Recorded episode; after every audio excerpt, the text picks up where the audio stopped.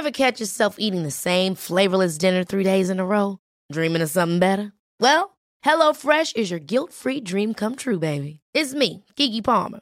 Let's wake up those taste buds with hot, juicy pecan-crusted chicken or garlic butter shrimp scampi. Mm.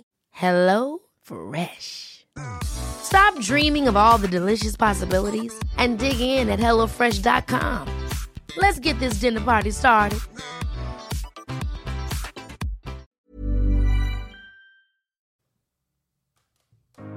El éxito es algo muy personal y vale la pena preguntarnos cuál es nuestra propia definición de éxito y trabajar por hacerla realidad. Yo soy Dania Santa Cruz y esto es Éxito de adentro hacia afuera.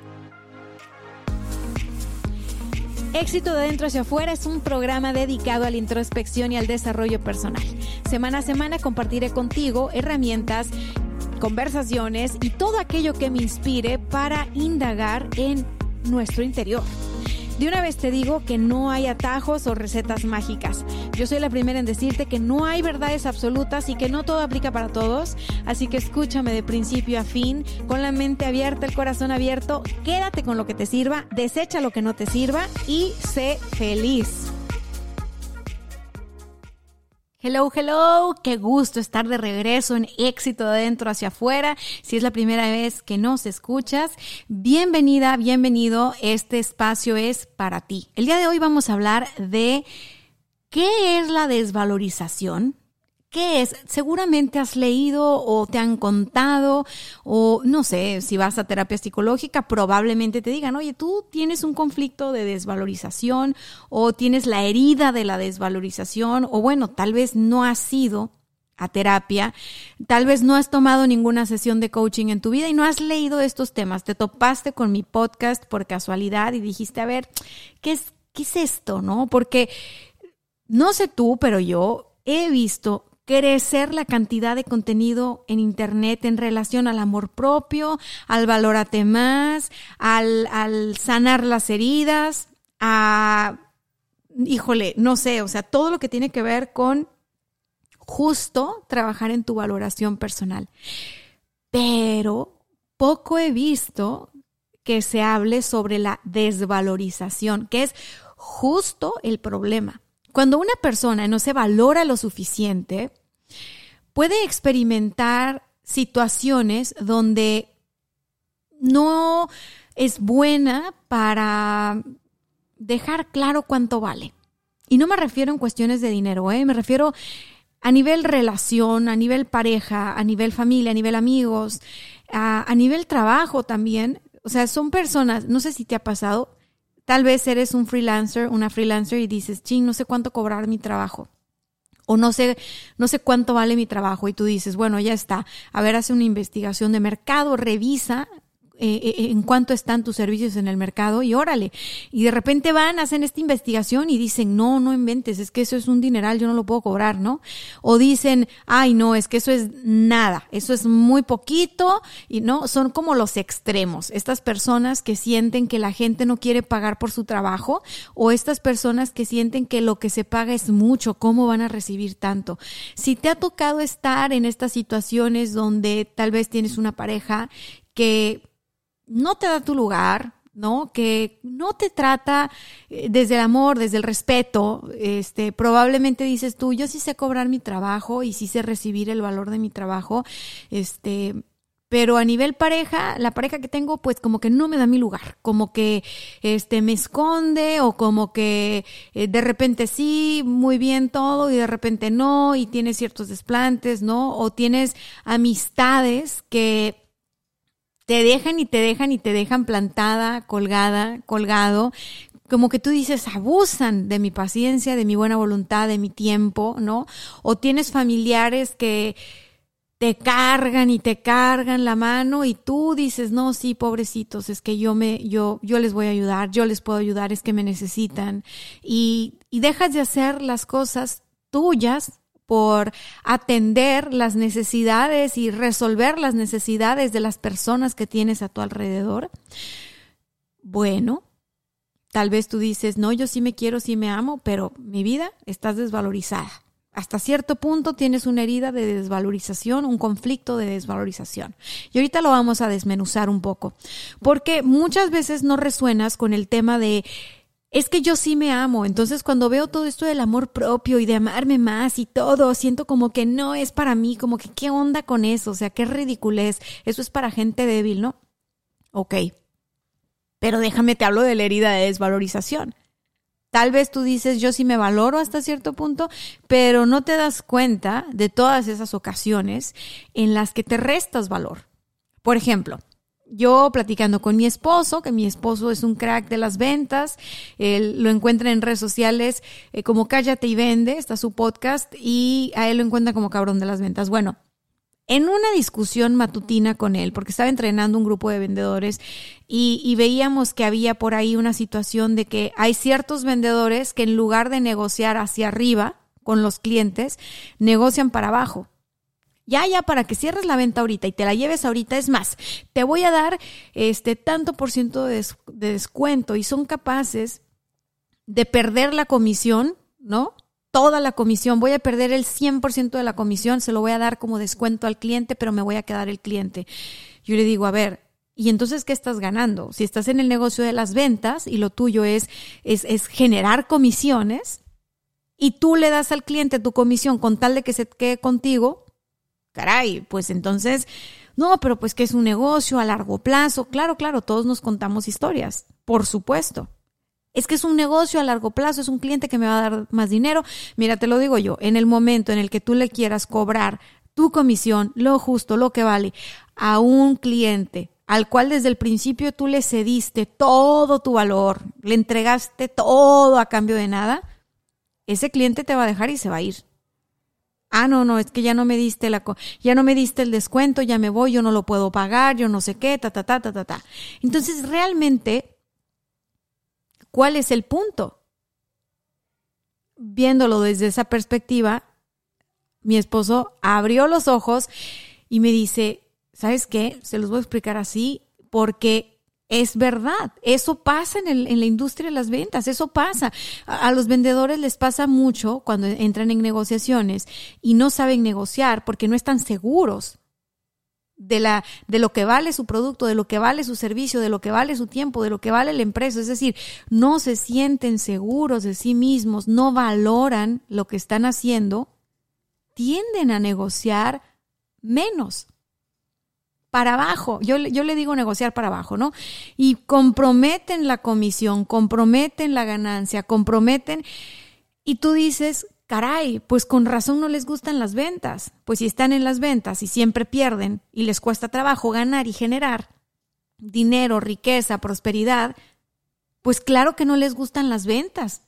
Claro que están ahí mientras tanto, claro que dicen, ¿sabes qué? No, yo en cuanto pueda me encuentro otra cosa porque la gente es muy abusona. ¿Has escuchado personas con las que tú platicas y dicen, no, no, no, es que la gente, esta persona es súper abusona, este, si le das la mano, te agarra el pie, la otra mano, el cuello, la cabeza.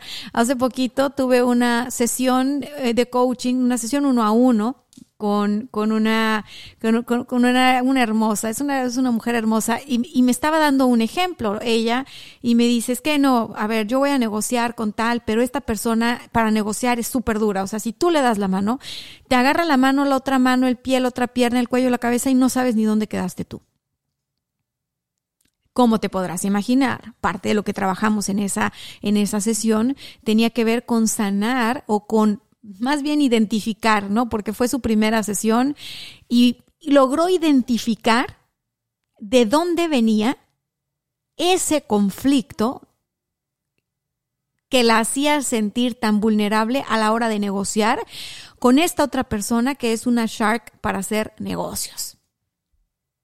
Y esa herida o ese conflicto de valor personal venía, obviamente, de historias como las tuyas, como las mías, que se viven cuando uno es más joven o más pequeño o en algún punto de la adolescencia, en algún punto de la infancia o en, ya sabes, y, que quedan estas heridas por ahí con el papá, con la mamá, con algún familiar, o sea, hay alguna situación que, nos generó esta sensación de tú no vales lo suficiente o tú no vales tanto o no tienes los recursos que respalden eso que tú quieres.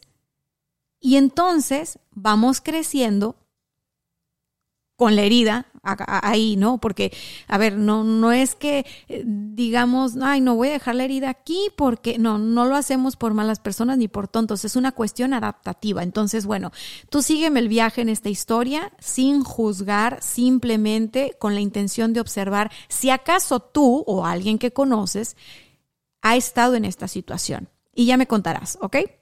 Bueno, entonces, esta chica descubre de dónde le viene esta sensación o este coraje por no ser valorada, por no ser vista, por no ser eh, eh, apreciada, ¿no? Desde sus talentos, desde sus fortalezas, desde su, dentro de su mismo sistema familiar. Lo identificó, hicimos un ejercicio muy padre, ¿no? De, de introspección. Pudo verlo, pudo ver a la persona, pudo ver el conflicto, pudo deshacer el nudo. Maravilloso. ¿Ya con eso se resuelve? No. Es un trabajo de toda la vida. Y no es para que te traumes.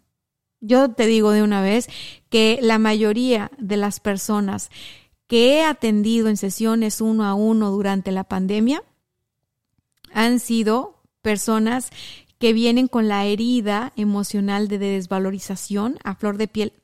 Todas. Todas.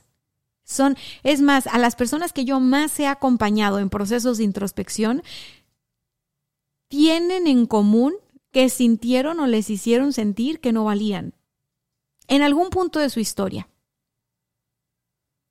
Y aceptaron ese papel, ok, yo valgo hasta aquí, o yo no valgo lo suficiente como para querer tal, o aspirar a tal, o buscar tal.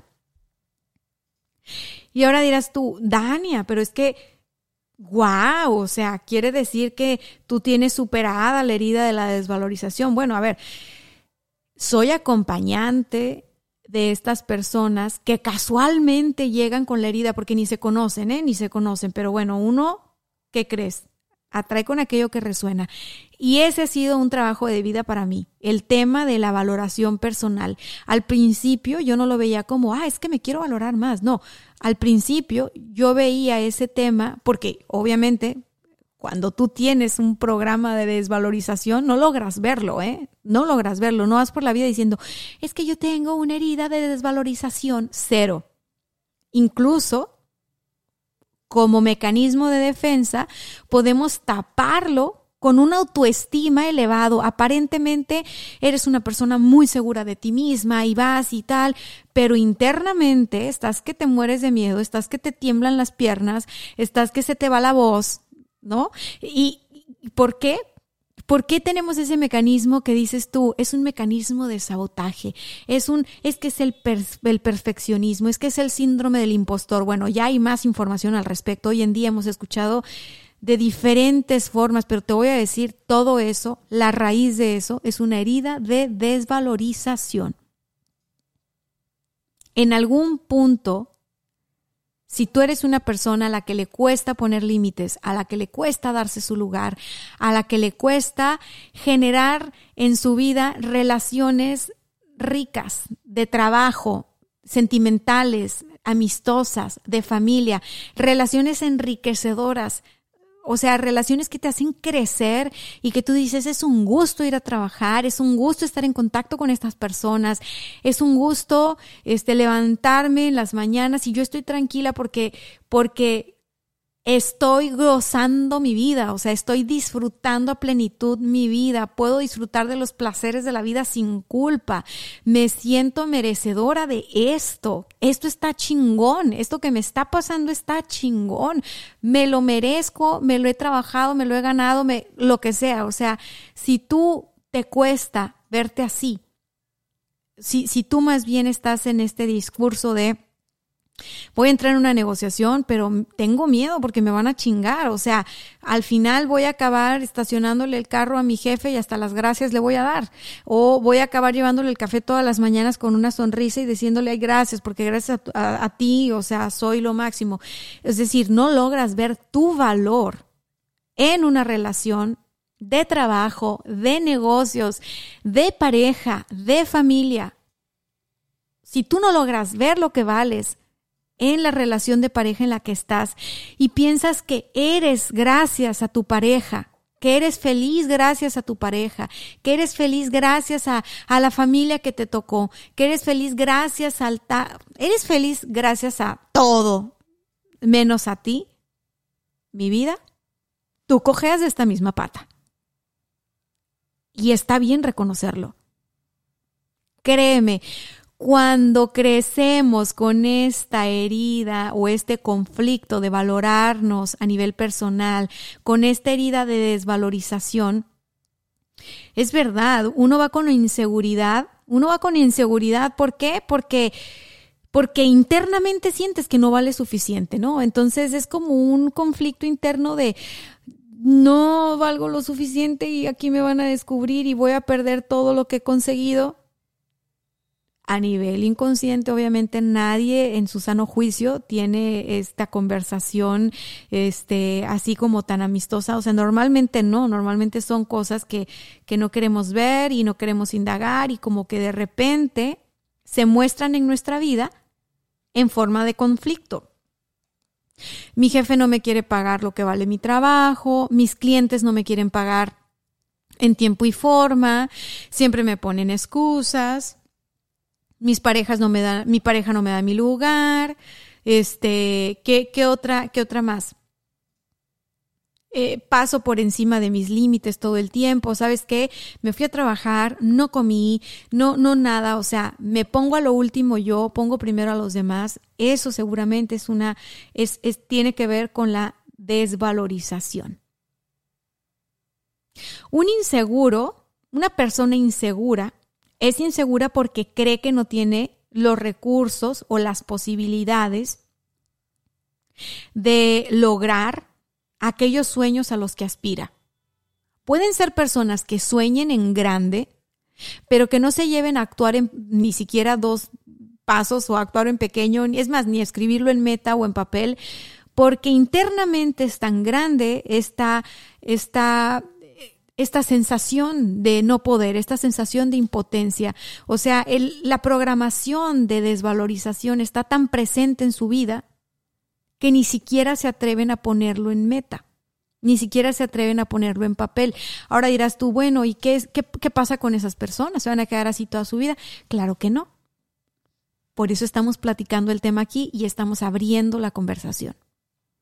En algún punto de mi vida yo tenía muchas dudas acerca de por qué había personas que podían generar muchísimo dinero y tener salud y tener este buenas relaciones y, y, mi duda era así, no sabes, brutal. O sea, porque hay personas que consiguen el éxito y tienen una familia bonita y tienen salud y tienen buenos amigos y tienen relaciones de ganar ganar, ¿no? Estas eh, colaboraciones en el trabajo con los amigos donde es una generación de valor constante y, y se ven y se ven bien y a pesar de que en su vida hay retos y dificultades, son personas regularmente eh, sanas, optimistas, prósperas y porque hay otras personas que parece que ya la lograron, que le están rompiendo, que tienen dinero, que wow, o sea, dieron este salto económico porque o sea, por favor, todo mundo trabaja y trabaja y trabaja y no porque quiera este, vivir de la caridad, ¿no? O sea, se los he dicho en otros episodios,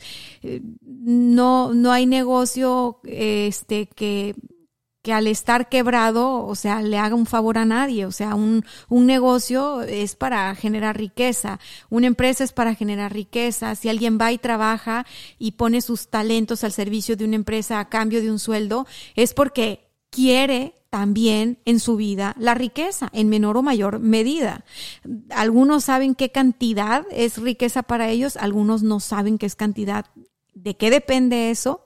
¿O de qué depende que hay personas que, te digo, la están rompiendo, pero luego tienen efectos colaterales de, uy, se hizo millonario o empezó a romperla a nivel económico y pum, este, se divorció. O paz, le pasó no sé qué a nivel salud. O chin, pasó, ¿no? O sea, como si estuviera pagando un precio muy alto por aquello que está consiguiendo. Como si estuviera, este, prácticamente, este, teniendo efectos colaterales con todo ese éxito, ¿no? Y luego se empiezan a contar historias como de, ah, no, no, es que no todo mundo está a mi nivel y es que como no ganamos lo mismo, ¿no? O como yo, este, gano más que mi marido, entonces ahora mi marido ya no me quiere y compite conmigo y tal y tal. Bueno, todas estas historias o estas diferencias que yo notaba entre las personas que estaban a mi alrededor, de muchísimo dinero, de muchísima relevancia, de muchísima trascendencia, no solamente en sus empresas. Lo que yo notaba es que había unos que tenían una herida, ahora lo puedo ver, una herida de infravaloración o eran personas desvalorizadas y las otras eran personas que tenían muy sano su valor personal, que tenían muy en su lugar cuánto valían. ¿Cómo me daba cuenta de la diferencia? Mira, una persona que tiene claro su valor personal, que sabe cuánto vale, puede ver el valor en las otras personas y puede respetar el valor que hay en las otras personas. Y no va por la vida pisoteando a las personas para conseguir lo que quiere conseguir. Una persona que va por la vida pisoteando a los demás, negociando ganar chingar, etcétera, etcétera, no tiene claro su valor. Por lo tanto, no ve el valor de las otras personas y piensa que las personas son desechables, piensa que las personas, este, pues, ¿no? Y tú dices, ¿what? Entonces, ¿será que mi jefe tiene una herida de desvalorización y no sabía? Y entonces yo siento que me maltrata, no me paga lo justo, este, el ambiente es tóxico y tal y tal. Y yo pensaba, bueno, es que yo tengo una herida de desvalorización, entonces por eso, como no me valoro, a mí me dan eso. Sí, bueno, el otro extremo es tu jefe abusador o abusadora. También tiene una herida de desvalorización. Tanto la persona que abusa como la persona abusada, en psicología sistémica podríamos decir el perpetrador y la víctima, Ambos tienen este mismo conflicto de desvalorización. Eso no significa que vamos a justificar a nadie, no, no, no. Eso significa una persona que tiene conflicto de desvalorización no sabe poner límites. Por lo tanto, le pueden abusar. Esa sería la víctima. Una persona que es un abusador o una abusadora no sabe respetar los límites. Y ahí se junta el hambre con la necesidad, ¿no? Ahí se junta una víctima con un perpetrador, ahí se, ahí se junta una víctima con una, una persona que, que, que no sabe cuidar su valor, respetar su valor y se junta con una persona que no sabe respetar su valor y que va a pasar sus límites, etcétera, etcétera. Y ahí está la novela buenísima, ahí está la novela enganchadísima. Es como, es como si tú tienes una persona que es narcisista y se pone de pareja con alguien y nunca la va a ver pareja. Nunca va a ver su valor. Lo que quiere es tener a una fan o tener a un fan, pero no le ve como su igual. Y no ve el valor de la persona y no cuida sus límites. Entonces, bueno, ya vemos que esta herida o este conflicto de desvalorización aplica en el contexto psicológico de las personas y genera esta sensación de no valgo lo suficiente, ¿no? Y muchas veces puede convertirse en una extravaloración o supravaloración, es decir, yo soy don chingón y yo me he visto de todo esto y tengo esta máscara y tengo esta exageración de, de poder, ¿no? Pero por dentro soy este niño herido o soy este niño que fue abusado en algún punto de su vida y ahora de adulto va por la vida haciendo lo que le hicieron, ¿no? O está esta otra historia de como yo tengo esta herida de no sentirme suficiente, suficientemente buena para hacer esto, suficientemente buena para ganar aquello, entonces voy sintiéndome que no soy capaz. Y si no soy capaz o si no tengo las posibilidades, pues entonces nunca voy a poder ver mi potencial tal y como es y mucho menos lo voy a desarrollar. Entonces, la desvalorización prácticamente es un programa. Es un programa, es como tú estás programado de esa manera porque en algún punto de tu vida, en, algún, en alguna historia de conflicto, cuando eras niño, cuando eras niña, te sentiste insegura, inseguro, te sentiste que no eras capaz, alguien que era más grande que tú te hizo sentir que no eras capaz, que eras vulnerable, que no valías lo suficiente, que tú no podías hacer las cosas, que tú no podías expresar tu punto de vista. Y tal vez si a ti te valía y de todas maneras decías, no, yo pienso esto, yo quiero hacer esto, y lo hacías, recibías una respuesta de afuera, del ambiente, de estas personas más grandes, recibías una respuesta de castigo, ¿no? Como, ah, sí, pues no te voy a hablar, te voy a hacer la ley del hielo. A lo mejor en tu mismo sistema familiar, ¿no? No aceptaban o no te sentías aceptada, no te sentías aceptado por X, Y o Z, y la forma en la que tu familia te hacía ver que esa conducta tuya o esa característica tuya o esa forma de ser tuya que no era bien vista y que no era aceptada, se castigaba con no te voy a hablar o te voy a castigar los, el, el premio o te voy a castigar el no sé qué. O sea, todos tenemos una historia. Por eso es muy valioso ir a terapia psicológica, contar con el acompañamiento de facilitadores profesionales que te puedan ayudar a desenredar la telaraña que traes adentro, que te impide ver y desarrollar tu potencial. Porque te voy a decir algo. Por supuesto por supuesto que esto se puede superar. Pero uno no puede trabajar lo que no puede ver. Uno no puede superar lo que, pues lo que no sabe que tiene que trabajar o, que quiere trabajar. Porque finalmente me acuerdo de otra chica en otra sesión uno a uno me decía, ay, es que, ¿qué le pasa a mi compañera de trabajo? O sea, me pide ayuda para que le compre un boleto de una rifa porque tiene un problema y quiere sacar fondos. ¿Qué se cree? Esta cree que se merece todo. ¿Por qué no trabaja? Yo tengo dos trabajos, tres. ¿Y esta? ¡Ay, qué gusto! Ayúdame, préstame dinero, dame para la rifa.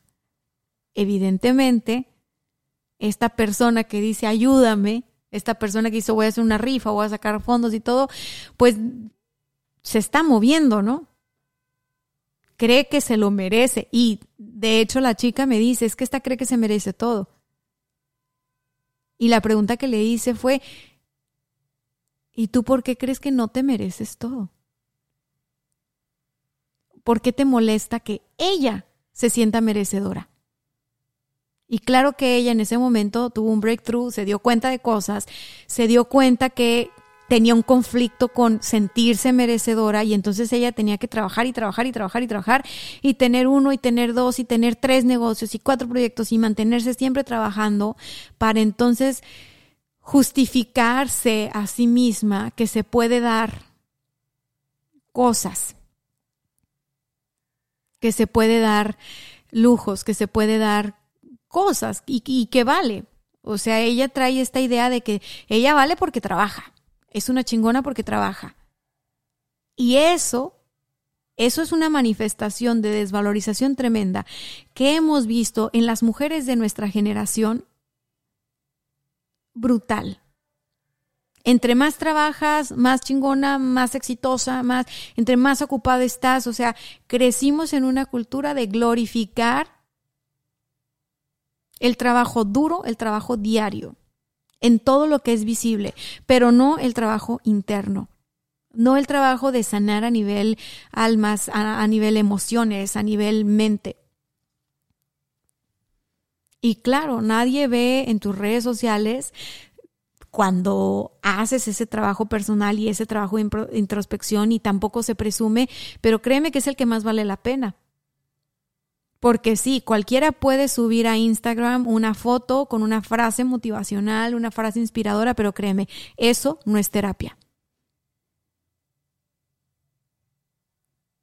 Cualquiera puede entrar a cuentas que tienen que ver con el desarrollo personal o escuchar estos podcasts, pero eso no es tener un proceso.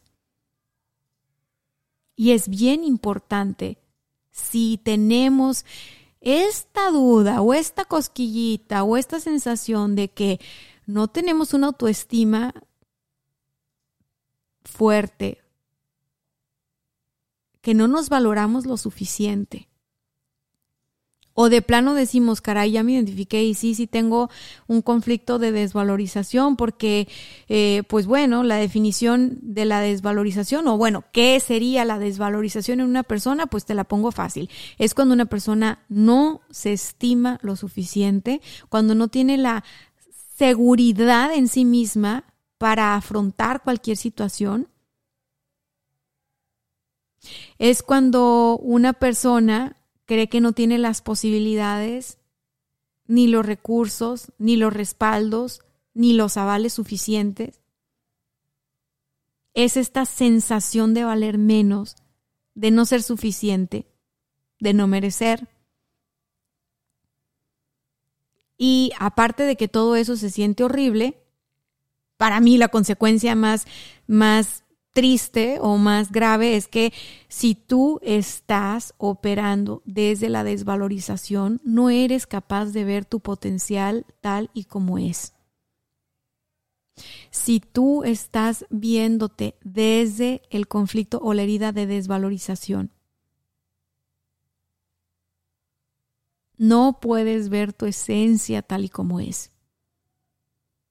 Entonces, va a ser bien difícil brillar, va a ser bien difícil conectar con otros, va a ser bien difícil generarte recursos eh, económicos, ¿no? O sea, hacerte de tus cositas, o sea, va a ser bien difícil porque te vas a estar topando con personas que una y otra vez te van recordando que no vales lo suficiente, que no eres suficiente, que eso no es para ti, que eso es para los demás, etcétera, etcétera, etcétera.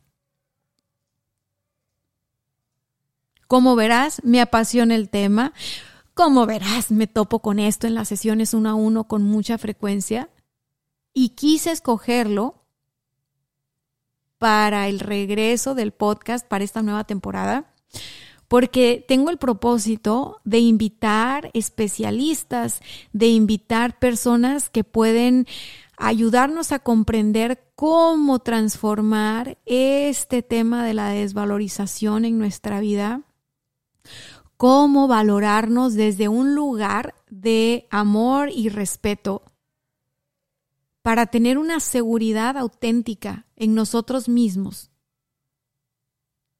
y en los demás, para lograr vernos a nosotros desde nuestro potencial y ver a los demás desde, nuestro, desde su potencial y desde su grandeza, para poder vernos a nosotros desde nuestra grandeza para poder sanar lo que se tenga que sanar. Y mira, si tú me escuchaste acá y te inspiré a iniciar tu proceso terapéutico, yo con eso ya, mira, soy feliz. Porque creo que, creo que la terapia es parte de la canasta básica y sabes qué? Hay lugares, hay centros donde la terapia es gratuita. Ni siquiera es, ay, no, es que la terapia sale bien cara. No, hay lugares donde la terapia es gratuita.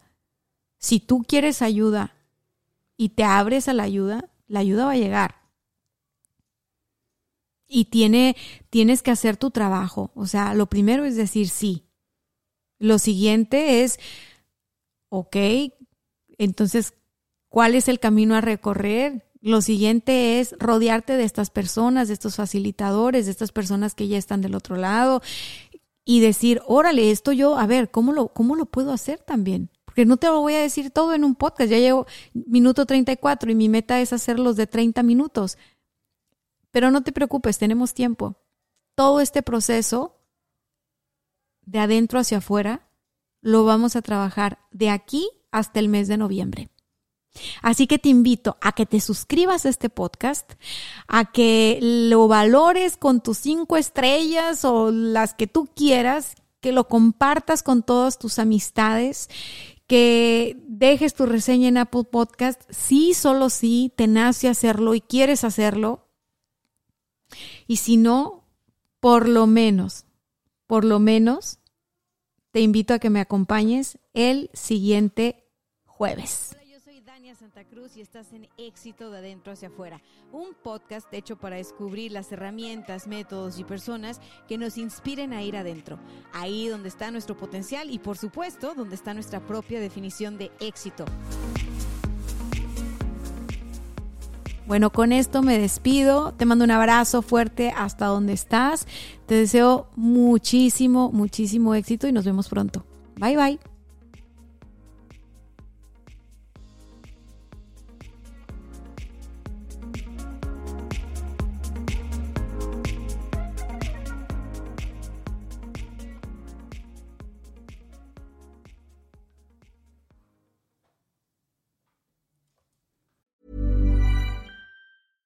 Ever catch yourself eating the same flavorless dinner three days in a row? Dreaming of something better? Well, HelloFresh is your guilt free dream come true, baby. It's me, Kiki Palmer. Let's wake up those taste buds with hot, juicy pecan crusted chicken or garlic butter shrimp scampi. Mm. Hello Fresh. Stop dreaming of all the delicious possibilities and dig in at HelloFresh.com. Let's get this dinner party started.